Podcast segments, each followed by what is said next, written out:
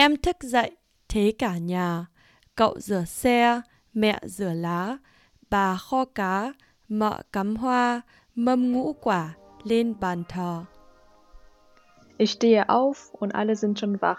Mein Onkel putzt das Moped, Mama wäscht die Saumblätter, Omi schmort den Fisch und meine Tante steckt Blumen. Die Fünf-Früchte-Gabe ist bereit für den Altar. Hallo und herzlich willkommen zu unserer Special Podcast Folge über das Lunar New Year oder Date für die Vietnamesen unter uns. Wir sind unglaublich aufgeregt, dass bald das neue Tigerjahr 2022 startet. In dieser Folge sprechen wir unter anderem über die vietnamesischen Traditionen zum Lunar New Year sowie die Geschichten hinter jeder Tradition. Ein wichtiges Thema darf natürlich auf keinen Fall fehlen, die typischen vietnamesischen Speisen zum Neujahr. Viel Spaß beim Zuhören und wir wünschen euch schon mal ein gesundes, frohes, starkes Tigerjahr. So, und damit haben wir eine gute Beschreibung, wie die Stimmung zu Date oder zum vietnamesischen Neujahr normalerweise ist. Nachdem du das jetzt gerade vorgelesen hast, Lee, habe ich wieder so voll Gänsehaut bekommen, weil man ja so zurückblickt, wie es in Vietnam sonst normalerweise zu Date abläuft. Hast du denn auch so ein ähnliches Gefühl? Bei mir ist das Gefühl noch stärker, als du es auf Vietnamesisch vorgelesen hast, ehrlich gesagt weil mich das persönlich noch mehr anspricht. Das Gefühl von Det und Det-Vorbereitung, vor allem mit den fünf Früchte-Gabe für den Altar. Das kenne ich auch so von zu Hause. Also wir haben jetzt nicht äh, die Tradition gehabt, die äh, Bánh Chưng selber zu machen in Vietnam, aber das mit dem äh, hier die Früchte einkaufen und vorbereiten für den Altar, das kommt mir sehr, sehr bekannt vor und da kommt auch direkt jetzt Stimmung hoch, wenn ich das höre.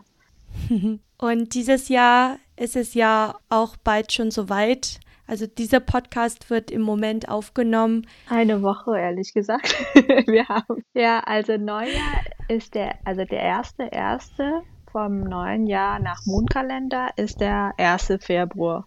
Und bei uns feiern wir ja sozusagen gegen 18 Uhr. Ist dann bei uns Silvester. Das heißt, in Vietnam ist es dann genau 12 Uhr nachts und dann kommen die Leute ins neue Jahr. Feierst du das eigentlich auch mit Zeitverschiebung? ja, natürlich. ich gehe dann sozusagen nach der vietnamesischen Zeit. Wir haben eigentlich vorgehabt, nur, sage ich mal, einmal im Monat eine Folge aufzunehmen, weil das für uns auch eigentlich mehr ein Hobby ist und es uns Spaß macht, einfach auch ja uns zu sprechen. Aber äh, zu Date haben wir uns gesprochen und sind auf das Thema gekommen und haben dann auch gesagt, dass das eigentlich so ein schönes Thema ist, wo wir auch gerne drüber sprechen möchten und sind dann auf die Idee gekommen, auch eine Special-Folge dazu zu machen und haben auch einige Fragen gesammelt zu dem Thema und würden die heute gerne äh, für euch, mit euch durchgehen. Genau. Und da fangen wir auch schon gleich mit der ersten Frage an. Ich habe mich schon immer gefragt, warum fängt überhaupt unser Neujahr mitten im Jahr an? ja, Lee, vielleicht kannst du uns da ein bisschen mehr darüber erzählen. Warum fängt es denn dieses Jahr am 1.2.2022 an? Ja, die Frage bekomme ich auch sehr, sehr oft gestellt und äh, ob das auch immer am gleichen Tag ist. Also nein, es ist nicht immer am gleichen Tag. Und äh, ich muss sagen, dass es mir selber auch immer hier sehr schwer fällt, dran zu denken, weil man dann doch na, nicht nach dem Mondkalender seinen, seinen Alltag führt, sondern nach dem ganz normalen äh, Sonnenkalender, würde ich sagen. Und das ist der Unterschied zwischen Dead und das, was man so kennt als Neujahr, weil das ist das sogenannte Lunar New Year auf Englisch und wie man auch schon vom Namen erraten kann, basiert das auf dem Mondkalender, also auf dem Mondzyklus. Das ist ein sehr interessanter Gedanke, dass man ja auch den Kalender nach dem Mond aufbauen kann und nicht nach dem Sonnensystem, äh, nach dem Sonnenprinzip. Also wie ich drüber denke, ist, die, die Sonne geht ja auf äh, und, und äh, da weiß man, dass, dass der Tag anfängt und irgendwann geht sie wieder unter und dann weiß man, dass der Tag zu Ende ist und äh, basierend auch auf, auf die ähm, auf den Schatten und so weiter hatte man ja auch irgendwann angefangen, eine Sonnenuhr zu bauen. Und äh, daraufhin wusste man, wie viel Uhr das quasi ist und wann der Tag dann zu Ende ist. Und dann sind auch die 24 Stunden entstanden und so weiter, nachdem wir ja alle leben. Aber der Mondkalender zeigt dir sogar an, welchen Tag das im Monat quasi ist. Allein dadurch, ob das Vollmond, Halbmond oder Neumond ist. Und das haben ja viele, viele Länder oder Kulturen ja genutzt, um für sich dann auch nochmal eine Art Struktur und System aufzubauen. Der Mondkalender wird sehr eng, eng verbunden mit dem asiatischen Raum. Aber bei meiner Recherche habe ich entdeckt, dass das nicht nur in, in Asien, ähm, sag ich mal, benutzt wird für viele Traditionen und, und Religionen, sondern auch im jüdischen Raum benutzt wird und der Mondkalender hier auch eine sehr wichtige Rolle spielt. Aber es gibt einen Unterschied zwischen dem Mondkalender in Asien im Allgemeinen oder auch in Vietnam im Speziellen zu dem äh, jüdischen Mondkalender, weil der Mondkalender hier in, Viet in Vietnam doch leicht angepasst ist an dem Sonnenkalender. Der Mondkalender hat genau 30 Tage an einem, sag ich mal, Vollmonat und 29 Tage an einem, sag ich mal, wenig vollen Monat. Und der Sonnenkalender hat ja immer, immer zwischen 30 oder 31 Tage, außer im, im Februar, meine ich. Und äh, da gibt's ja auch Schaltjahre, wo alle vier Jahre der Februar 29 Tage hat. Um das anzugleichen, gibt es im vietnamesischen Mondkalender auch einen Schaltmonat. Das heißt, es gibt dann ein Jahr, wo ein Monat sich wiederholt. Und das ist der Monat Juli wenn ich mich richtig erinnere. Und alle 19 Jahre gibt es dann einen Schaltmonat. Und so entsteht das halt, dass der Mondkalender sich immer leicht unterscheidet zu dem Sonnenkalender und wir somit das Neujahr immer etwas später begrüßen. Manchmal ist es Mitte Januar, manchmal ein bisschen später, Richtung Anfang Februar, aber das ist so immer in in diesem Zeitraum, würde ich sagen. Ich erinnere mich eigentlich auch immer daran, wenn meine Eltern mir mal gesagt haben, es ist Sam. Und das ist ja dann immer der 15. Tag des Monats. Und da fangen wir ja auch an, den Altar vorzubereiten, auch zu beten. Und das ist eigentlich auch so der Tag, wo der Mond wohl am rundesten ist oder da, wo es Vollmond ist. Ich würde sagen, dass es zwei wichtige Tage gibt für mit einem religiösen oder traditionellen Hintergrund im Mondkalender. Es ist immer der erste Monat und der 15. Monat. Genau. Also manche sind Traditionen, manche sind auch eher Richtung Abergläube, basieren sehr stark auf dem Mondkalender und in Vietnam spielt der Mondkalender eine fast wichtigere Rolle als der Sonnenkalender, der eigentlich nur für die Arbeit, sag ich mal, gedacht ist, wann du Lohn auf dem Konto kriegst, so nach dem Motto. Aber nach dem Mondkalender richtet man sich, wenn man in eine neue Wohnung zieht, wenn man heiraten möchte, wenn man Kinder gebären möchte oder auch wenn man einfach sich die Haare schneiden möchte das hat bei uns in Vietnam einen sehr hohen Stellenwert, welcher Tag du welche Aktivitäten betreibst, dass dann auch wirklich, ich glaube, der Mond dann gut steht und du dann möglichst viel Glück dann für diese Aktivität bekommst ne, und dass alles dann auch gut läuft. Kennst du eigentlich was, was ein No-Go ist? Was man gar nicht machen sollte in Bezug auf Mondkalender?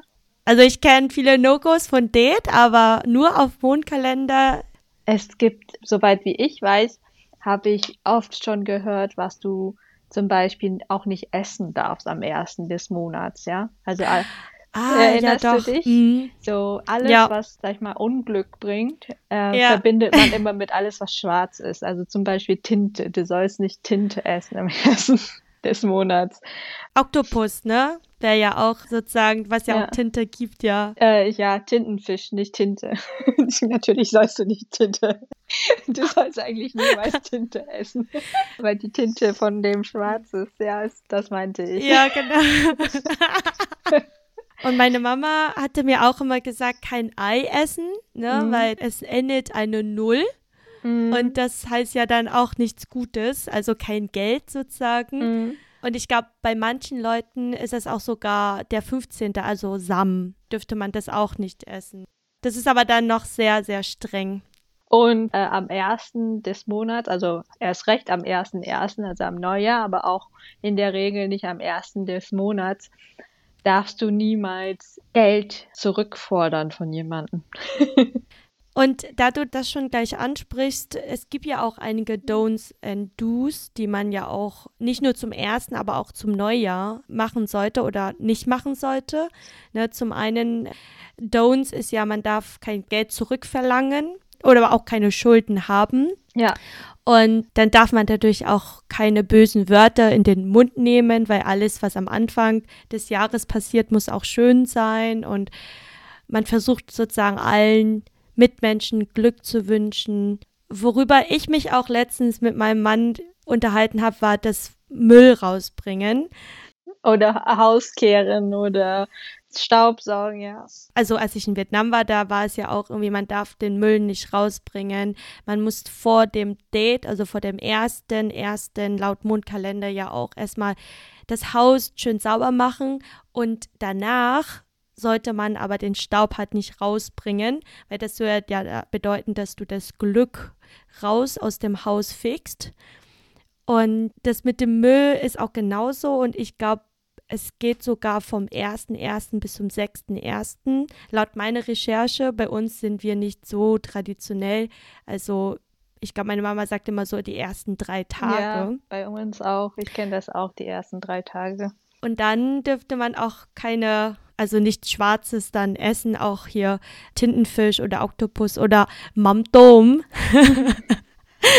Weil das ja so extrem riecht.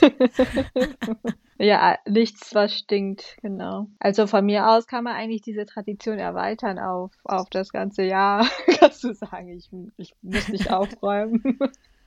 Ich, das bringt Unglück. Das ganze Glück soll zu Hause bleiben. Nee. genau. Ich ja. kenne auch die Tradition, glaube ich, eine Woche vorher. Aber auf jeden Fall ist es der Tag, wo die Götter Ông Gong Ông Tao quasi zum Himmel reiten und über das Geschehen auf der Erde berichten. Und davor musst du auf jeden Fall die Küche und alles zu Hause blitzblank putzen, weil die ja sonst dich verpetzen an den lieben Gott, dass du, dass ah. du zu faul warst und dreckig lebst und so weiter. Also das ist immer so der Tag, der Aufräumtag. Ja, ich kenne das auch so. Da kann ich dazu eine Geschichte erzählen oder eine Legende. Heute, also am, am, heutigen Tag von der Aufnahme von diesem Podcast, ist ja laut dem Mondkalender der 23. Dezember. Und das ist wohl auch der Tag, an dem man diese drei Götter für das Haus, die Küche mhm. zum Himmel begleitet. Ich habe nicht herausgefunden, warum das der 23. ist, aber es ist der 23., also dann genau sozusagen eine Woche vorher, vor Date. Und dazu gibt es diese Legende, das wurde besagt, dass es irgendwann mal so ein Holzfälle gab mit seiner Frau, die leben im Wald und irgendwann war das so, dass es denen nicht so gut ging, die hatten irgendwann kein Geld, kein Essen mehr. Aus irgendeinem Grund ging es denen ganz schlecht und der Mann oder diese Holzfälle hat dann angefangen zu trinken, sich auch nicht gut zu verhalten. Und seine Frau hat ihn irgendwann verlassen und ist aus dem Haus gegangen in den Wald und irgendwann ist sie auf einen Jäger gestoßen und die beiden haben sich nämlich verliebt und haben irgendwann geheiratet und sie hat sozusagen ihr neues Glück gefunden. Eines Tages, das war auch eine Woche vor Date, vor deren Haus, also von, von dem Jäger und von der Frau, dann ein Obdachloser stand. Und der hat dann irgendwie an der Tür geklopft und da war der Jäger nicht zu Hause, aber nur die Frau. So, dann hat sie ihn reingebeten ins Haus. Sie hat für ihn gekocht und hat ihm Essen gegeben. Und dann hat sie herausgefunden, dass der Obdachlose vor ihr ihr Ex-Ehemann ist. Und aus Liebe zu ihm hat sie ihn sozusagen in so einem Heuhaufen versteckt, weil sie ja irgendwie doch noch Gefühle für ihn hat und so Türen, also sich noch um ihn sorgt. Und dann kam der Jäger nach Hause und hatte dann auch was gefangen und wollte dieses Tier, was er da gefangen hat draußen, auf diesem Heuhaufen grillen.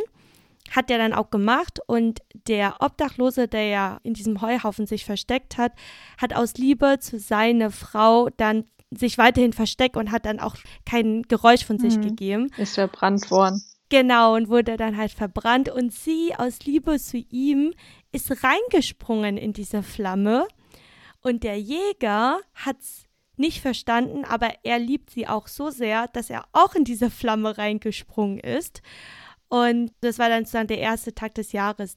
Und das sind dann die Hüter oder Götter von der Küche. Und laut dieser Legende werden sie immer jedes Jahr sozusagen ähm, ah. ähm, verehrt. Deswegen hat das was mit der Küche zu tun. Ich habe mich immer gefragt, was ja. die Küche da für eine Rolle spielt oder ob die ja. Vietnamesen einfach so gerne essen und das immer alles mit, mit Essen in Verbindung bringen.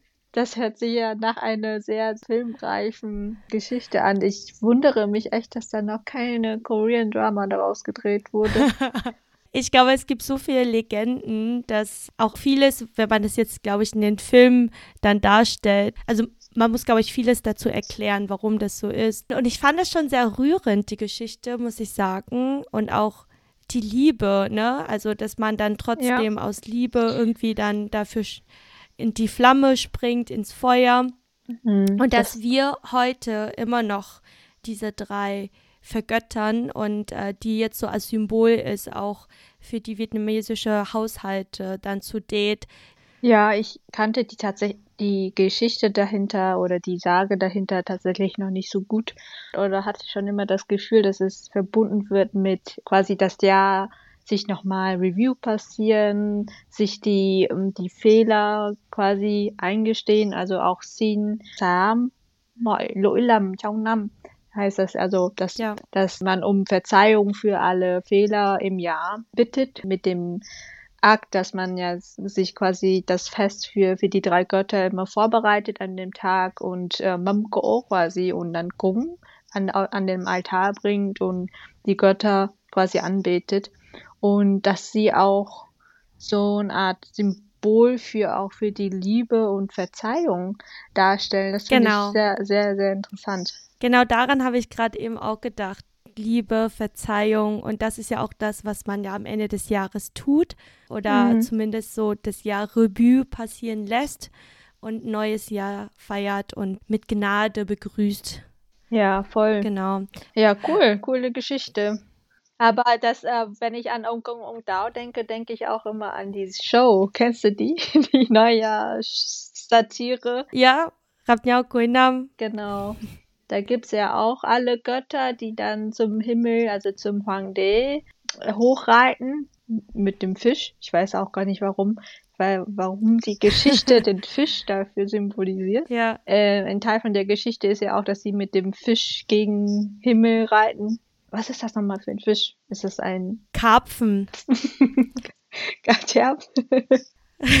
Gatja. Weil, also ich kenne das ja nur, weil, jedes Mal, wenn wir diese Küchengötter zum Himmel begleiten, dann gibt es ja auch immer drei Karpfen, die du ja fängst und die du ja wieder freilässt, mhm. weil sie ja dann jetzt Fongsing. Ja, und das ist auch sehr interessant, weil ich hatte nämlich auch versucht, so zu verstehen, ob das, was wir tun, Tradition ist oder auch Teil von der Religion ist. Und tatsächlich gibt es dazu sehr vage Aussagen in den ganzen Recherchen. Vieles, was in den vietnamesischen Legenden oder Sagen hat sich dann daraus resultiert, wie dann unsere traditionellen Tätigkeiten sind. Also wie zum Beispiel diese Geschichte, die ich vorhin erzählt habe, dass man daraus dann irgendwann sagt, okay, hier gibt es diese Götter, man glaubt dran und man macht daraus eine Tradition. Aber es wurde auch gesagt, dass in der heutigen Zeit die Religion immer mehr die Traditionen bestärkt. Im positiven und auch im negativen Sinne.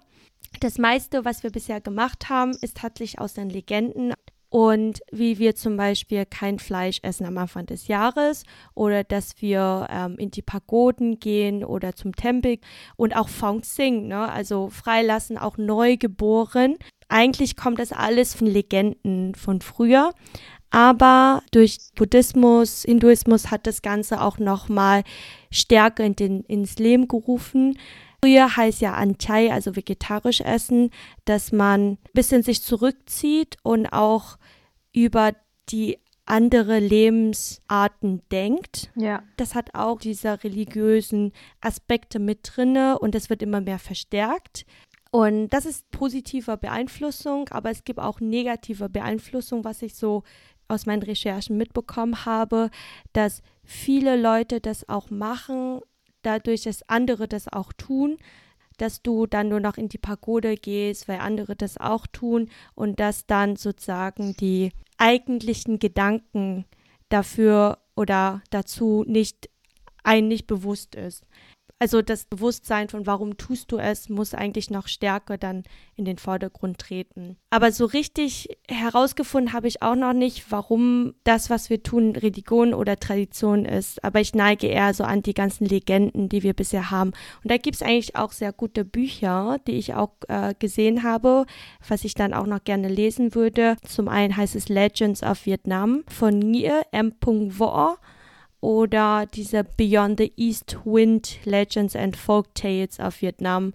Das wollte ich mir nämlich auch noch durchlesen, um nochmal mehr zu verstehen, ob das, was wir tun, auch Tradition oder von der Religion dann kommt. Ich habe das Gefühl, dass bei uns, wenn ich von uns spreche, spreche ich eigentlich auch nur von Vietnam, weil ich kann ja auch keine andere Geschichte oder kann auch keine andere Sprache, um das zu sagen, ob das auch in, in China oder woanders ähnlich ist. Aber wie ich das bei uns kenne, ist, dass hinter jeder Tradition auch immer ein bisschen Religion mit einsteckt. Aber es gibt auch für alles eine Geschichte, eine Fabel dahinter. Also Sidik heißt es auf Vietnamesisch und wir haben auch versucht, das Wort zu dick zu übersetzen, was das jetzt genau ist. Ist es jetzt nur eine, ein Märchen oder ist es eine Sage? Es ist aber irgendwie irgendwas dazwischen. Oder eine Legende. Genau, genau, das durch den Volksmund verbreitet wird. Und es gibt für alles halt eine Geschichte, also eine dick und es ist so halb real, aber auch irgendwie halb so vergöttert alles. Und hm. ich finde das aber auch immer sehr anschaulich und das macht mir die Geschichte oder die Religion und auch die Tradition sehr sympathisch, finde ich. Es gibt auch zu dem Mondkalender, wo wir ja auch das Thema erwähnt hatten, heißt es ja auch auf Vietnamesisch nicht äh, Mond- und Sonnenkalender, sondern es heißt Lik Am und Lik Sương. Das heißt, Lik Am ist der Mondkalender und das bedeutet eigentlich, das ist der Kalender für die Toten und Lixion ist der Kalender für die Lebenden. Das heißt, im echten Leben quasi richtest du dich nach dem Sonnenkalender, aber es gibt ja noch ein Leben nach dem Tod und das funktioniert eigentlich nur nach dem Mondkalender. Das heißt, alle Todestage von den Großeltern oder Urgroßeltern sind auch immer nach dem Mondkalender.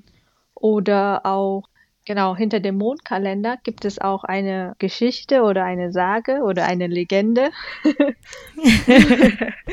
und zwar, der Mondkalender funktioniert ja auch so, dass es auch mit dem chinesischen Sternzeichen auch sehr eng verbunden ist. Das heißt auch nicht nur die Jahre, sondern auch die Uhrzeiten haben eigentlich ein Tier, was dahinter steht und das symbolisiert.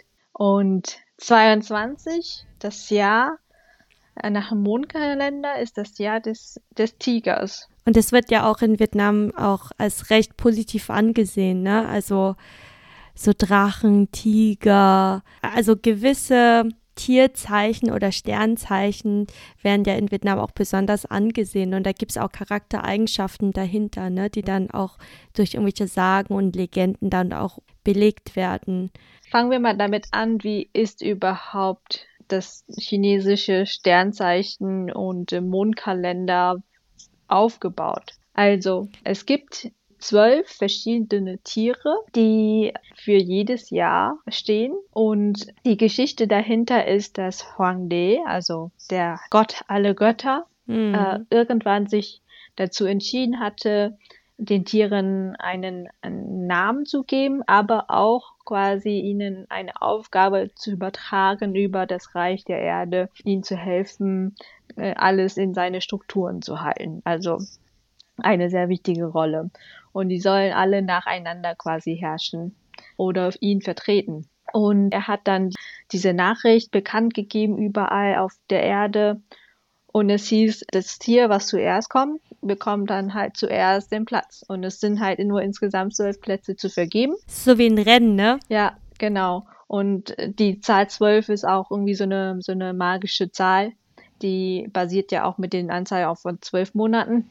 Auf jeden Fall ist es ein Zyklus von zwölf Tierzeichen, die sich dann alle vier Jahre wiederholen. Also ins, insgesamt sind das 60 Jahre Zyklen, wenn man das so zusammenrechnen möchte, weil zu den Tierzeichen kommen dann noch, auch noch die vier verschiedene Elemente, Feuer, Holz, Erde und Wasser. Auf jeden Fall die Geschichte ist, die Nachricht ging raus und alle wollen natürlich geehrt werden und die Aufgabe bekommen vom, vom Gott. Und der Kalender fängt ja an mit das Jahr der Ratte und auf Vietnamesisch geht das so. Tí Xiu Dần Mão Thìn Tị Ngọ Mùi Thân Dậu Đất Hợi. So habe ich mir immer diese zwölf Jahre gemerkt, also die zwölf verschiedene Tiere. Die heißt Maus oder Ratte. Der Kalender fängt mit der Ratte an und endet mit dem Schwein. Und warum ist eigentlich die Ratte in der ersten Stelle? Das heißt, die Ratte war irgendwie das, das, äh, das schnellste Tier, das es geschafft hat, zum Gott zu kommen. Und zwar indem er den Büffel dazu überredet hatte, ihn mitzunehmen, ja. Und dann sind sie über alle Flüsse geschwommen und dann waren sie als Erste da.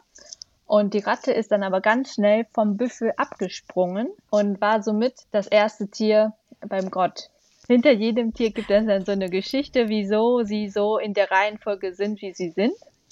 Und das Schwein ist als letzter angekommen, weil es verschlafen hat. Die Geschichte symbolisiert so quasi schon die Eigenschaften von jedem Tier.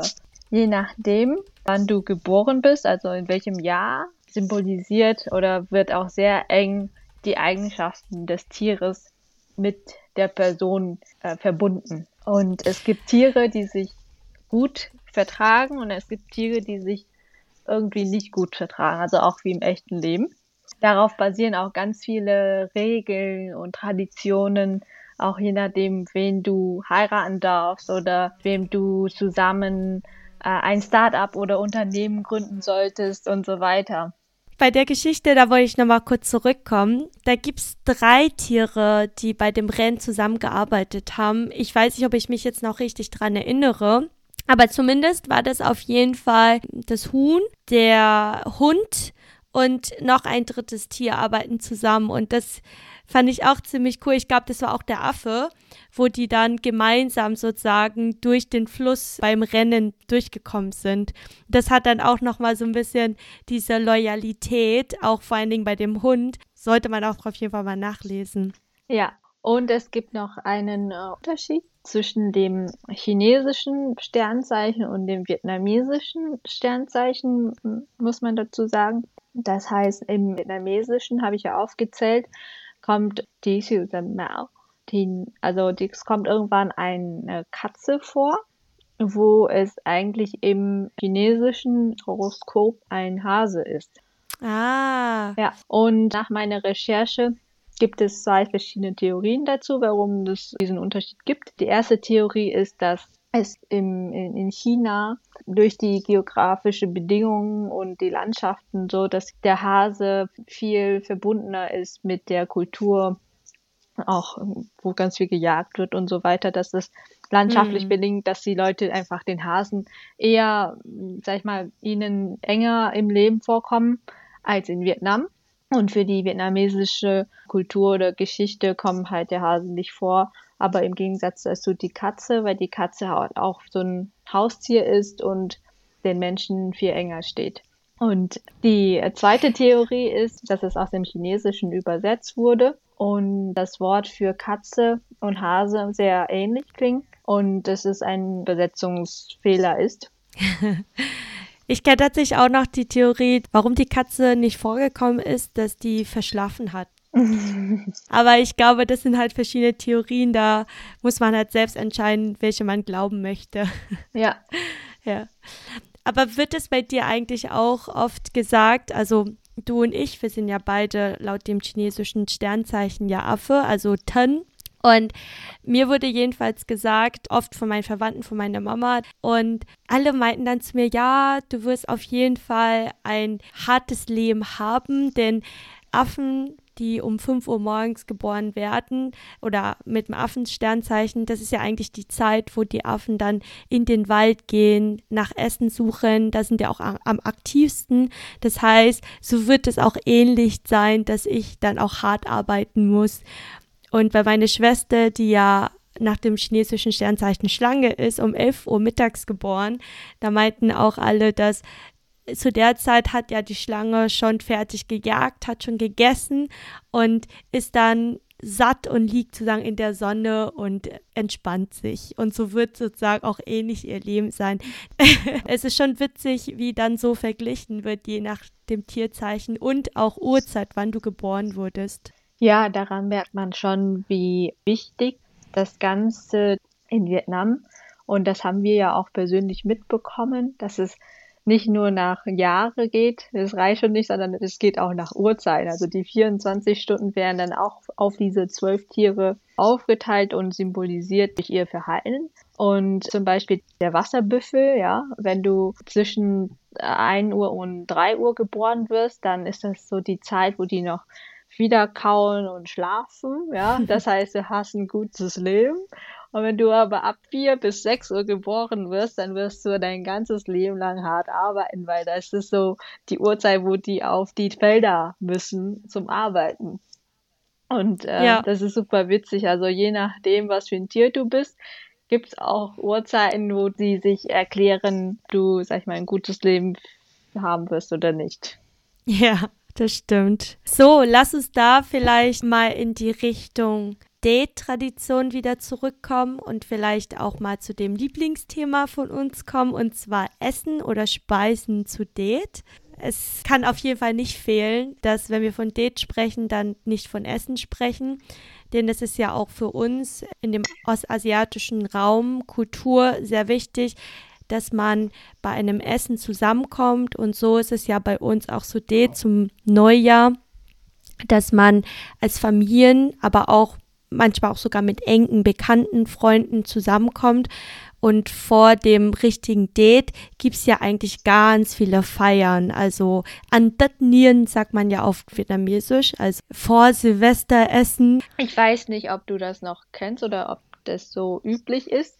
Aber zumindest ist es bei uns so, dass du vorher auch nicht das Essen essen darfst, weil die Ahnen quasi die Opfergabe erst an, an die Götter geht und an die Urgroßeltern, an die, genau, an die verstorbenen Personen, äh, dass die zuerst essen und du dann das Essen davon zu dir nimmst und quasi auch mit Glück damit gesegnet wirst und so. So ist das äh, Verständnis von mir von Kung Tat Nien. Also genau das, was du sprichst, ist ja auch dieses Beten vom Altar mit Essen und Speisen und je mehr, desto besser, weil das heißt ja auch, dass du sozusagen viel geben möchtest und dass auch dein neues Jahr mit viel Essen, viel Glück anfängt. Was ich auch meinte, ist noch auch so die ganzen Feiern, die du vor auch hast. Also vorher nutzt du so die Zeit, auch mit Freunden, mit Familien zusammenzukommen. Auch all diese Atmosphäre, so vor Date, so eine Woche vorher, das, was wir eigentlich vorhin in diesem Gedicht vorgelesen haben. Ne? Also dass man wirklich so diese Vor-Date-Zeit äh, hat. Ich sag schon Weihnachten, weil Date ist für mich wie Weihnachten hier.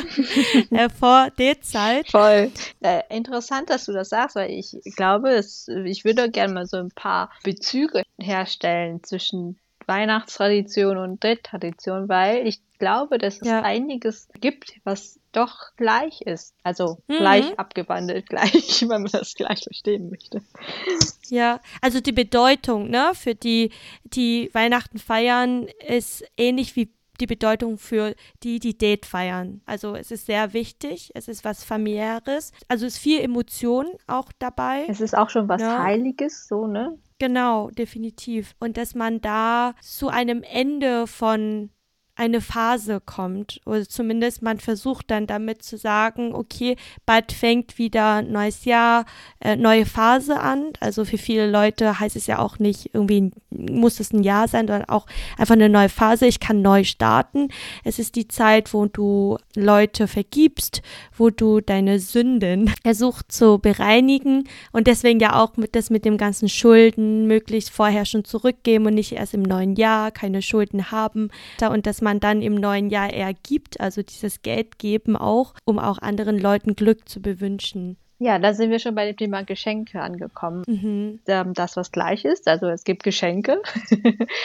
und der Unterschied ist aber, traditionell ist es immer Glücksgeld. Ich weiß nicht, ob mittlerweile man sich doch auch schon Geschenke kauft oder zumindest von den Eltern kriegst du ja immer neue Klamotten und so weiter. Und ansonsten kriegst du eigentlich von allen Verwandten oder Besuchern immer Glücksgeld in den, in den roten Päckchen als Kind. Also ich kenne auch keine Geschenke, tatsächlich nur halt in Form von Geld, von Li Si nennen wir das ja.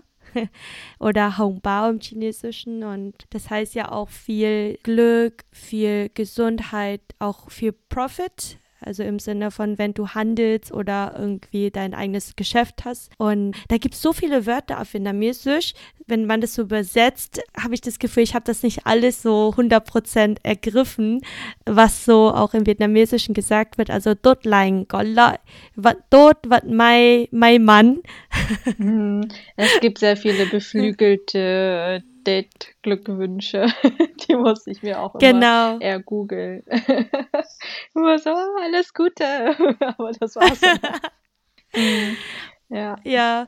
Und wusstest du, dass man am ersten Date-Tag eher nur zu Großeltern und zu Eltern geht und auch eher nur bin ja no, also Verwandten von Vater äh, geht, Boah, um halt Glück nicht. zu wünschen. Genau. Das ist so patriarchisch. Voll, voll. Also ich glaube, mittlerweile wird es auch nicht mehr praktiziert, aber es ist wohl traditionell so, dass du erst beim Vater anfängst und dann am zweiten Tag erst zu den Verwandten von Mama gehst. Ja, ich kenne das. Und bei dem Thema, ich glaube, da können wir auch einen eigenen Podcast dazu drehen, ähm, ja. wie patriarchisch das in Vietnam aufgebaut ist. Genau. Und am dritten Tag geht es ja dann weiter mit Lehrern, Professoren und dann erst am vierten Tag gehst du erst zu Freunden, Kollegen legen. Ich meine, das ist alles recht theoretisch und ich habe mal versucht zu recherchieren, was so richtig traditionell ist. Aber die Frage ist dann halt, was wird denn überhaupt noch realistisch praktiziert? Ne? Also mittlerweile leben wir ja auch schon in einer sehr modernen Gesellschaft, wo ja auch nicht immer, aber schon mehr, dass auch die väterliche und die mütterliche Seite ja schon als gleich angesehen wird. Also auch je nachdem, in welcher Stadt du wohnst. Ne? Also manche wohnst du ja auch in den Eltern von der Mama, von Umbangwa. Dann fängst du ja dort auch an, genauso wie Freunde, Kollegen, Lehrer, Professoren. Aber bei Lehrern und Professoren muss ich auch dazu sagen, das hat einen sehr hohen Stellenwert in Vietnam und auch besonders an diesen festlichen Tagen wie Det, ganz anders als hier in Deutschland oder in anderen westlichen Ländern, dass man dann wirklich diese Person als Vorbilder sieht in Vietnam. Ne? Also wenn man das auf Vietnamesisch sagt, ja, äh, những người thầy cô giáo, also schon so Personen, die du als sehr respektvoll behandelst. Thầy ist auch so was, ein Mentor. Und die dich so ein bisschen durchs Leben begleitet, mit Weisheiten gibt. Und ich weiß nicht, es gibt mir immer auch so ein warmes Herz, weil ich mochte eigentlich meine Lehre schon auch ganz gerne, weil, weil du auch teilweise viel Zeit mit denen verbracht hast, so den ganzen Tag halt und bis abends. Mhm. Wird aber auch oft, dazu muss ich auch sagen, als Gelegenheit genutzt, so ein bisschen Geschenke zu machen an so den Vorgesetzten, um auch vielleicht teilweise sich ja einzuschleimen. Und da kann ich mir auch vorstellen, dass da eine gewisse Korruption mit ins Spiel kommt. Und da nutzt man auch gerne so solche Festlichkeiten dazu, dann auch Geschenke zu geben. Ja, ich, das ist so das, was man so hört. Und ich weiß auch, dass ein Thema, ein großes Thema ist in Vietnam. Ich denke aber, dass es äh, Korruption und solche Themen überall gibt und man kann eigentlich jede Tradition für die Zwecke nutzen, die, die man damit beabsichtigt. Und nichtsdestotrotz finde ich, dass eigentlich eine sehr schöne Geste ist und zu Date für mich persönlich so dazugehört. Ja, dass immer zu den Vorbereitungen von Date die Geschenke dazu gehören für, sag ich mal, für die Kollegen, für die Chefs, für die Lehrer oder Mentoren und äh, an Date selbst dann die Glücksgeld für Kinder und Eltern verschenkt ja. werden. Genau. Ich denke auch, dass egal was man tut und auch in welcher Form und wie viel, einem muss immer klar sein oder sollte auch immer klar sein, was so die Bedeutung dahinter ist. Besonders zu Date geht es viel um Dankbarkeit, um Verzeihung, um Gnade, aber auch dann auch selbst eine Freude zu machen, indem man auch andere eine Freude macht. Und das ist auch das Schöne und das Besondere an Date, finde ich, dass man so eine Art Gemütlichkeit in einem hat. Also ich fühle mich immer sehr oder versuche zumindest so dieses Umgung, Gemütlichkeitsgefühl bei mir zu finden und auch dieses, ja, ich kann jetzt zu Hause sein, bei mir sein und egal in welcher Form, ob ich jetzt wirklich physisch in Vietnam bin oder bei mir zu Hause hier in Deutschland, aber dass ich für mich besonders zu diesen Zeiten mit Date dann auch mein Zuhause finde, bei mir im Inneren. Mhm. Es gibt so viel zu Date zu erzählen. Ja. ich glaube, wir waren eigentlich ursprünglich beim Thema typische Speisen für Date, oder? Wie sind wir denn eigentlich abgewichen davon? Lieber geht durch den Magen. Ja, genau. also, typische Speisen für Date gehört auf jeden Fall für mich Bänkchen dazu. Ja. Und Bänkchen, Bánh tét, uh, so. Gà luộc, äh, Bänkchen, ja. wie, wie, soll man das übersetzen? Bänkchen ist gekochter Reis, Taschen. Ja, ja. ich glaube, mittlerweile ist es dann nicht mehr quadratisch. Man kann es ja auch irgendwie rund machen, ne? Also, Nein, Bänkchen ja ist immer quadratisch. Das, was du meinst, ich weiß. ist Bänkchen. nee, aber ich habe auch tatsächlich schon mal Bänkchen gesehen in so einer Sor, also in so einer ähm, Zylinderform gesehen. Ne? Also auch wirklich die gleichen Zutaten. Draußen so Klebereis. Dann drinne hast du dann auch Mungbohnen, du hast Fleisch und ganz viel Pfeffer. Und drumherum dann halt diese Bananenblätter oder diese Saumblätter, aber in einer anderen Form. Ich fand es auch sehr gewöhnungsbedürftig, aber ja, ist auf jeden Fall was Neues. Ja, also über die Form können wir uns streiten, aber das sind wir jetzt mal nicht.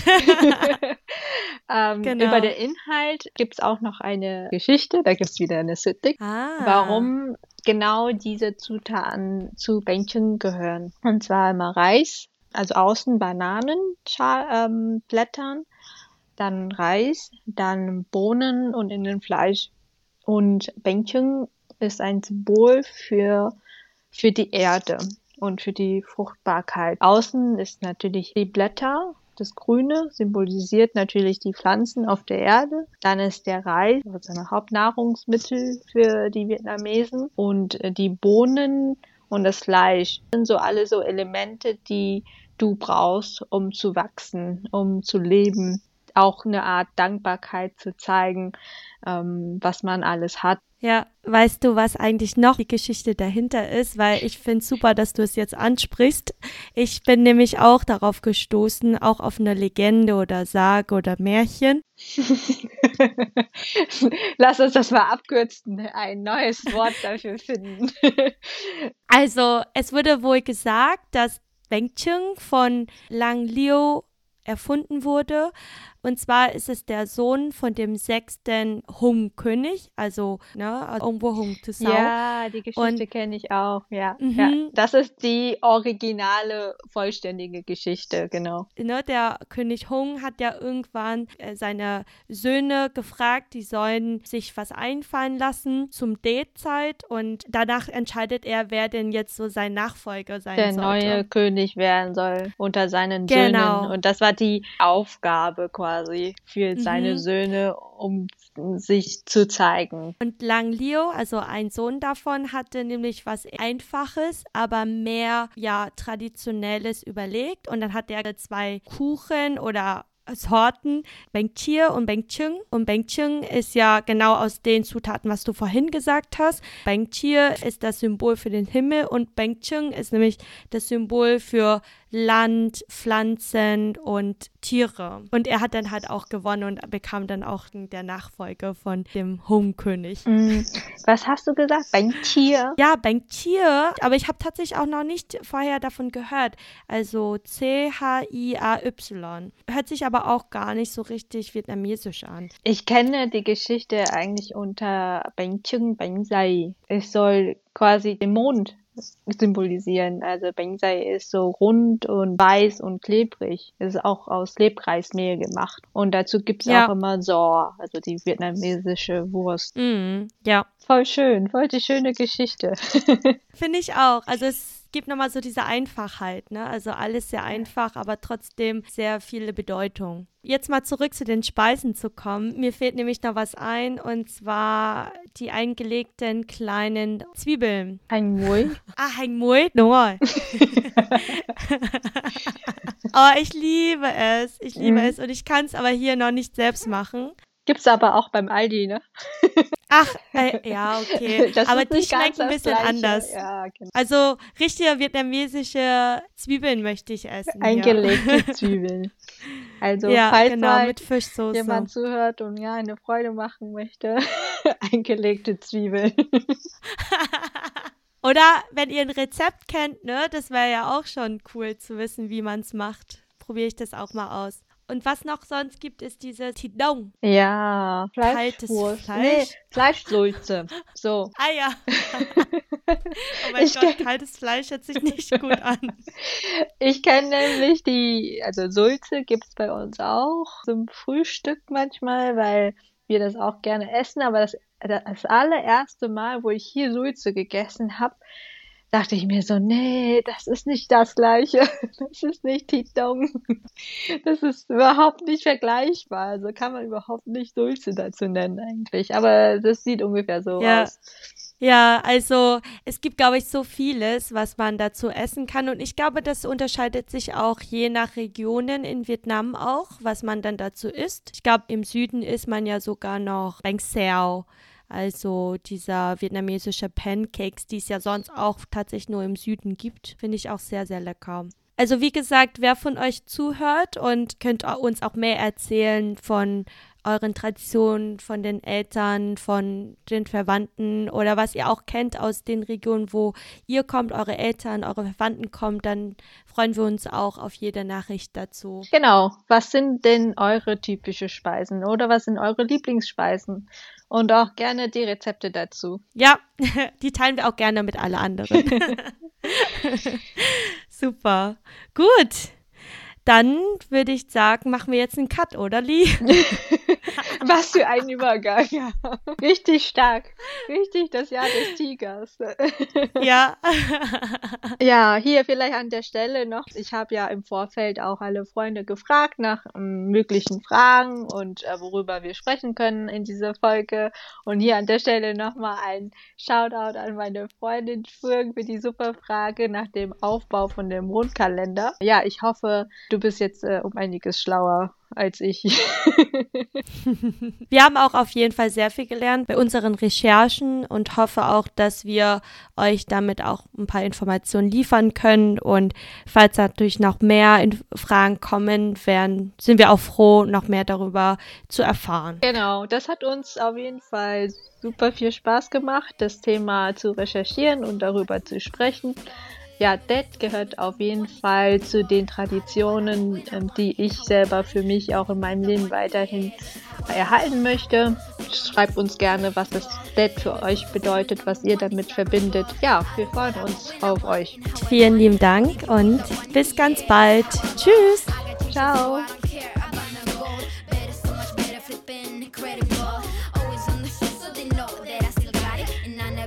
sorry, yeah.